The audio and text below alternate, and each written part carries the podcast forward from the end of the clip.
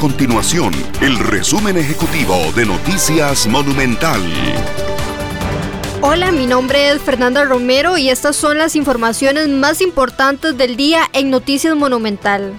Costa Rica cerró el 2021 con una tasa de desempleo de 15%, lo que representa a 368 mil personas en la búsqueda activa de un trabajo según la más reciente encuesta del Instituto Nacional de Estadística y Censo INEC.